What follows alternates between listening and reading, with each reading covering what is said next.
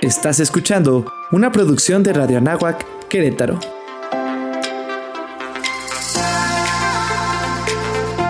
Amplía tu sentido.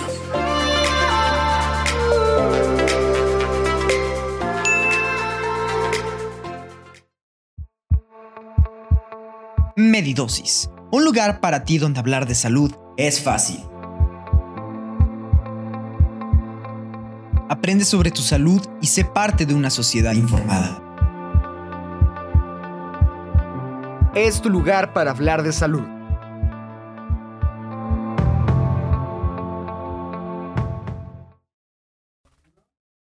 Hola, ¿cómo están? Muy buen día a todos. Yo soy Ale Reyes, practicante de nutrición aquí en la Universidad Anáhuac Querétaro.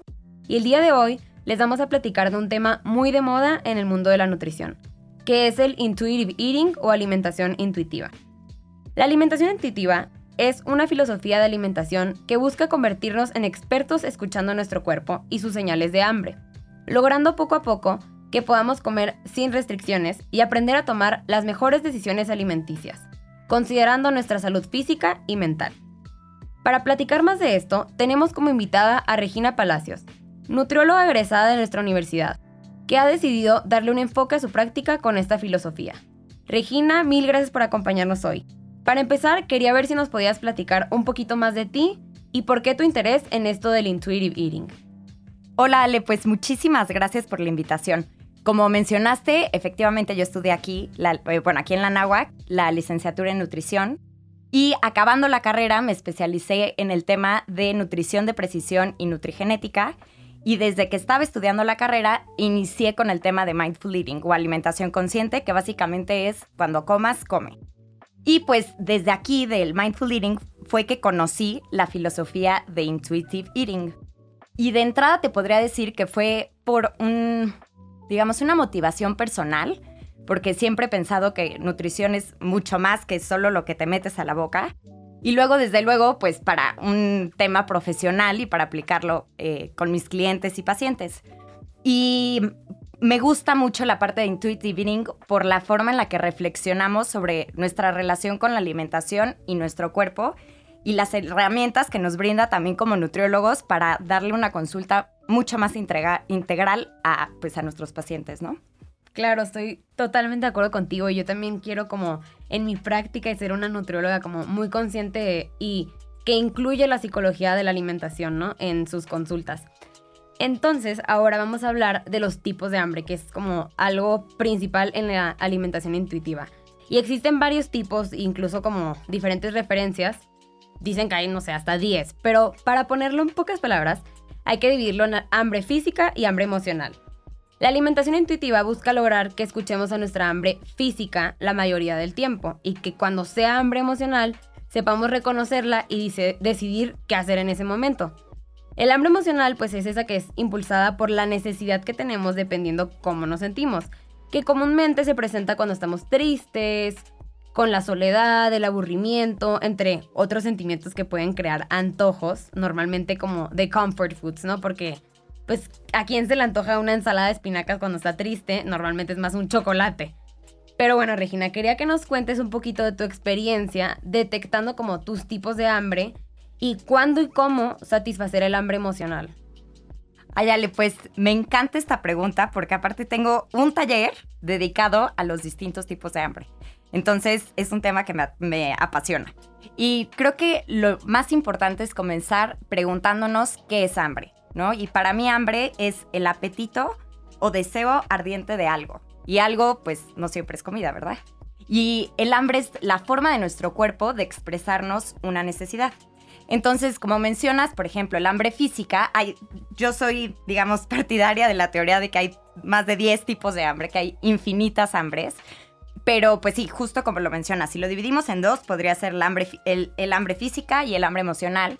Y si hablamos del hambre física, pues es esta necesidad que tiene nuestro cuerpo y que nos manda señales para que nos alimentemos y ahora sí que consumamos alimentos. Y, y esta hambre emocional es una forma de nuestro cuerpo de hacernos ver que tenemos emociones, sentimientos, memorias, celebraciones que están ahí pendientes o esperándonos, ¿no? Y creo que para mí es importante, además de aprender a reconocer el hambre emocional, quitarle como este, el hambre emocional es mala, porque creo que muchas veces nos hacen creer de el hambre emocional es mala y comer emocional y comer de forma emocional es malo. Y si vamos como a el origen del comer emocional, pues creo que siempre que comemos hay una emoción detrás. Si pensamos a nivel evolutivo, no, no estaríamos aquí si tuviéramos que haber cazado un mamut y después de haber cazado el mamut no lo comemos y no sentimos placer, pues, o sea, estaríamos extintos. Y, y creo que eso es parte que desde que, pues sí, desde que éramos cazadores, asociamos una emoción de placer al alimento. Y hoy en día en nuestras vidas, si pensamos el primer alimento que recibimos como bebés fue o, fórmula o lactancia, dependiendo de cómo nos hayan alimentado, pero es un alimento dulce.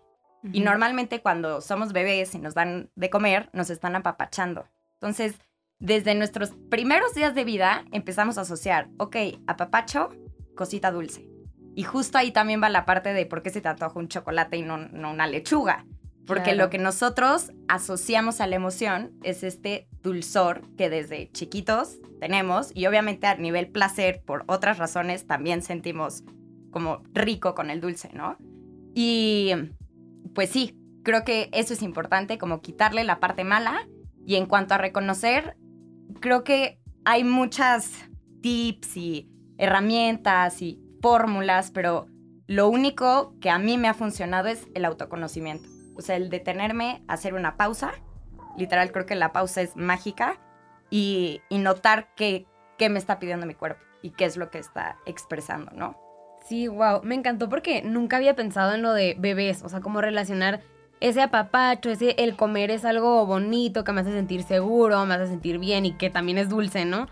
Pero yo igual creo que sí, mi experiencia el cada vez que me conozco más, que a lo mejor vas a terapia como psicológicamente reconoces tus sentimientos así, al mismo tiempo siento que me nutro mejor y como todo va relacionado, ¿no? Y obviamente la salud pues está hecha de muchos factores, no nomás comer bien o hacer ejercicio o lo que sea, también obviamente la salud mental, que es lo que queremos agregar en la nutrición con esto del mindful eating y demás.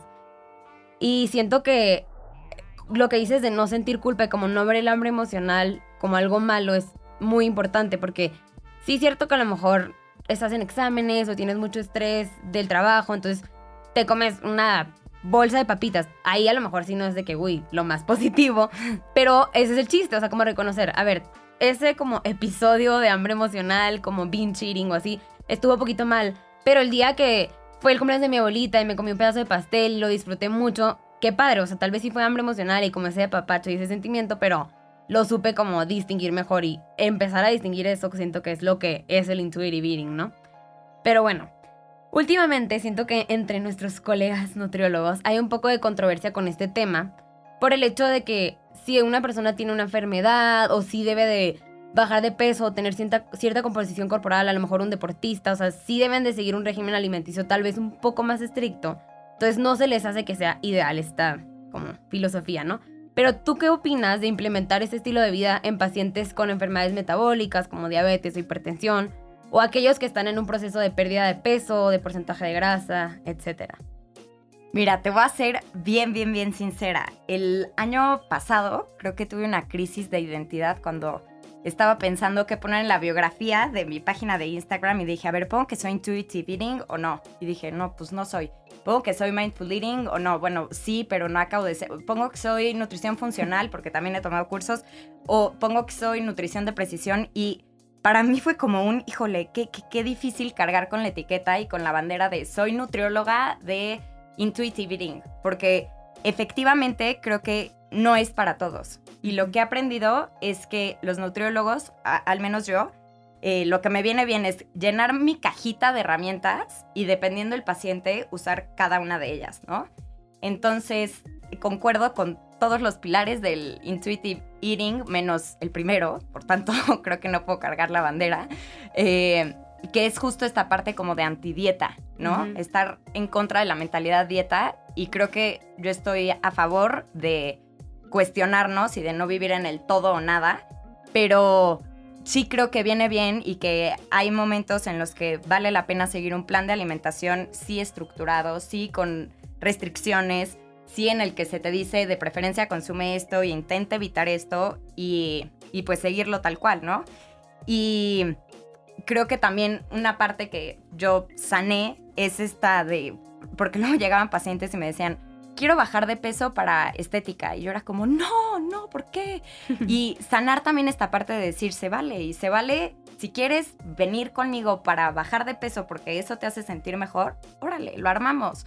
Y si eso implica que te tenga que hacer una restricción de ciertos alimentos, lo hacemos también. O sea, como que dejé de pelearme también con esa parte.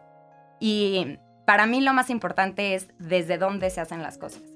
O sea, desde el autocuidado, desde una mentalidad flexible o desde una mentalidad de abandono o de restricción total o de rigidez y perfeccionismo. Y justo por eso, finalmente en mi biografía de Instagram, puse nutrirte como una de las formas de decirte te quiero. Porque creo que eso es lo más importante, desde el lugar en el que haces las cosas. Entonces, un diabético puede elegir de forma, digamos, de una persona con diabetes, perdón, eh, puede elegir no consumir azúcar para cuidarse desde el amor o desde el odio. Entonces, eh, creo que eso es lo más importante. Y si a ti seguro un plan de alimentación es una forma de autocuidado para ti, hazlo. Y si sientes que ponerte restricciones no lo es, pues no lo hagas. Y pues sí, o sea, no me iría tanto con el esto es intuitive eating o no, no lo sé. No, tampoco soy experta como que sí es y que no es, pero sí podría decirte que para mí lo más importante es desde qué lugar se hace y quien haya ido a consulta conmigo no me dejará mentir que les hago mucho hincapié en su brújula interior y que estén recordando esta motivación profunda, este último para qué, o sea, que se pregunten varias veces para qué lo están haciendo, encontrar esa razón profunda y aferrarse a ella. Sí, me encantó lo que dijiste y tu frase de Instagram, muy buena decisión al final lo que pusiste. Pero eso de la brújula interna, para mí siento que eso es el intuitive eating. O sea, como, claro, sí tienen que seguir un plan de alimentación, si tienen una patología y demás, pero que sepan que como eso va a ser su estilo de vida, no va a ser, o sea, yo sí soy un poquito más de la idea de a dieta de las dietas, es como mi frase, pero porque va a ser tu vida, no una dieta de me voy a poner a dieta de aquí a la boda de mi prima o estoy de, o voy a la reunión de mis amigas y estoy a dieta, o sea, como ese tipo de frases siento que son las que tenemos que cambiar y más el estoy escuchando mi brújula interna que normalmente me dice que necesito comer verduras, proteínas limpias y demás y que a veces sí puedo escuchar si me dice quiero un chocolate y así, ¿no? Entonces eh, me gustó como ese término de la brújula interna. Siento que es el que tenemos que entrenar, tengas o no una enfermedad, ¿no? Sí. Pero bueno, para empezar a cerrar, quería ver ahora si nos podías compartir un tip de cómo escuchar a tu cuerpo para practicar alimentación intuitiva. Como aquellos que nos están escuchando y les interesa de que, ay, ¿sabes qué? Yo toda mi vida he estado a dieta y si quisiera como hacerlo más un estilo de vida, como, ¿cuál sería tu tip número uno? Ahí te va. El primero yo creo que sería, como te digo, para mí la pausa es lo más importante. Entonces, antes de consumir un alimento, sea el que sea, sea lo que tú consideras saludable, pechuga, lechuga, o sea, un chocolate, pon tus pies en el piso, las manos en tu regazo tal cual, respira, observa el alimento y pregúntate no por qué me lo voy a comer, sino para qué me lo voy a comer. Porque creo que el por qué muchas veces nos lleva como a la parte de culpa o de juicio y el para qué nos da una visión como más neutra y positiva. Entonces, cuando sabemos para qué estamos consumiéndolo, creo que podemos como llegar a un camino de una salud mucho más auténtica y al menos desde mi visión. Entonces, pues sí, el tip sería haz más pausas en tu día a día, ¿no? Y también creo que súper importante, trabaja en, en tu vida, no solo en tu alimentación a veces queremos llevar una alimentación más saludable, entre comillas, pero llevamos un estilo de vida mega ajetreado. Y yo lo que les digo a mis pacientes es, piensen un día tranquilo, ¿cómo comiste? No, pues bien, piensen un día ajetreado que estuviste de aquí allá, pa, pa, pa, pa, ¿cómo comiste? No, pues agarré la pizza del pedazo de ahí y luego me dio indigestión porque casi me atraganté con el late, lo que haya sido. Entonces, también trabaja en tu vida e incorpora prácticas que a ti te hacen estar como más tranquilo y, y así la alimentación intuitiva o mindfulness o como tú la quieras etiquetar para ti saludable, va a fluir mucho más. Súper bien, muchas gracias por tu tip. Muy bien, ahora yo les voy a compartir otro tip también que siento que va súper de la mano con eso de la pausa, pero a mí me ha servido mucho, que es que todo lo que vayas a comer pase por un plato.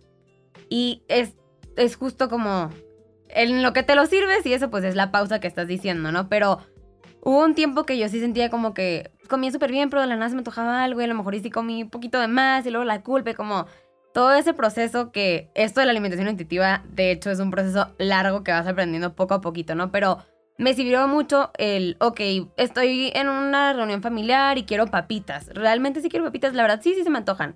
Ok, voy a comer papitas, pero me voy a servir en mi plato como las papitas que me quiero comer. Porque si está ahí el bowl en medio o la bolsa abierta, vas a agarrar las que sean y como no dimensionas y no te das cuenta. Entonces es más difícil que escuches qué es lo que quieres, ¿no? Entonces, eso del plato se me hace súper importante. Y también para que vayas viendo como tu distribución de grupos de alimentos, así, como ir aprendiendo también sirve mucho, como tu plato a la hora de comer al mediodía, a ver si tengo suficiente verdura, si tengo proteína, como que vas dimensionando realmente qué estás comiendo en vez de cuando comes igual, a la carrera, o nomás vas a la alacena y agarras un puñito de churritos o de almendras, lo que sea. Entonces, si realmente nos tomamos el tiempo de siempre como ponerlo en un platito, en un bowl, en un lo que quieras, una servilleta, no importa, ¿no? Pero es una forma que a mí me ha servido mucho de empezar a practicar el intuitive eating. Muy bien. Y pues también quiero que recuerden que, como ya mencioné, eh, es, es mucho más importante cómo lo comes que lo que comes, ¿no? Y todo esto es un proceso. Y sí puede ser que al principio como escuchemos a nuestro cuerpo y creamos que diario nos va a pedir una hamburguesa o una galleta. Pero imagínense que diario desayunas, comes y cenas hamburguesa por naturaleza tu cuerpo se va a hartar y te va a pedir algo fresco y algo nutritivo porque lo va a necesitar, ¿no? Entonces, cuando logras acostumbrarnos, cuando logramos acostumbrarnos a eso, nos damos cuenta que para tener energía y lograr todos nuestros objetivos académicos, profesionales, personales, necesitamos nutrirnos bien y claro, de vez en cuando, pues sí, echarnos nuestro postrecito o antojo, ¿no? Em, para cerrar, te iba a pedir que nos compartas como una frase motivacional relacionada al intuitive eating, pero pues me gustó mucho la frase que tienes en tu Instagram. Igual la puedes repetir o si tienes otra, pues otra. Pues sí, la verdad yo creo que me quedaría con la misma, ¿no? Para mí, bueno, el nombre de mi página de Instagram es Embracing It, porque para mí la palabra embrace es como abraza. Es como una palabra que traducida al español no, no, no sabría cómo explicarla, pero es como, pues sí, abraza, ¿no? Y es como esta parte de, pues sí, todo lo que es eh, la alimentación tómalo contigo, ¿no? Y, pues sí, recordarles nada más esto de nutrirte como una de las formas de decirte te quiero y ese te quiero va a ser distinto para cada uno de nosotros. Y también importante la parte de una de las formas porque no es la única. Y creo que también es importante encontrar distintas maneras de atender nuestras emociones y que la alimentación no esté prohibida, pero que no sea siempre a lo que recurramos. Y de hecho, ahorita estoy pensando, cuando mis pacientes vienen y les fue bien, o sea, bien me refiero a que están más cerca de su meta, les digo, celebra con algo que no sea comida ni bebida, y no porque no sea bueno, sino porque quiero que tengas alternativas a la comida y a la bebida para celebrar. Y al principio la mayoría es como, ¿cómo? O sea, pero ¿cómo puedo celebrar si, si no voy a comer ni a beber? Y pues ahí digo, yo les, les doy opciones, pero normalmente es un proceso de autoconocimiento y de ir encontrando distintas formas, ¿no? Entonces es una de las formas, no, no la única. Claro que puede ser ir a una clase de intercycling y te la pasas padrísimo cantando o exacto una caminata viendo la naturaleza, un hiking o no sé, leer un libro, pintar un cuadro. Totalmente. No sé si tengas como otro ejemplo, porque digo, ya iba a cerrar, pero me gustó eso que dices de que buscar formas de celebrar que no solo sea la comida, ¿no? Exacto, pues para mí también puede ser, no sé, meditar, pintarme las uñas, bañarme con muchísima calma, comprarme algo que me gusta. Arriba el consumismo, no, no es cierto. No, pero sí comprarme como un detallito, eh, sembrar, o sea, estar en contacto con la naturaleza, mm, regalarme un viaje. Y un viaje no necesariamente tiene que ser a la playa, digo, qué padre si sí, pero puede ser un viaje al parque de enfrente de tu casa. Claro. ¿no? Eh, una comida contigo, una date que sea de ti para ti. Mm, no sé, creo que lo importante es que sea algo simbólico y que tú reconozcas que estás haciendo esto para premiarte y para atender esa necesidad y esas ganas de celebración. Súper, me gustó mucho. Pues muchísimas gracias. Ya vamos a cerrar hoy. Nos vemos en el próximo capítulo de este podcast con temas de nutrición. Y bueno, si les gustó el podcast o te interesa implementar este estilo de vida, pero te quedó alguna duda, pregunta al respecto, nos puedes contactar. Ahorita les repetimos nuestros Instagram. Pero el Instagram general de nutrición es arroba anahuac.nutrition. El mío es arroba naturale. Y Regina, no sé si quieres repetir el tuyo. Es embracing it. Muy bien. Y muchas gracias, espero les haya gustado y nos vemos pronto. Muchas gracias, Ale. Gracias a todos. Medidosis. Inicia tu semana escuchándonos todos los lunes. Tu dosis necesaria de salud.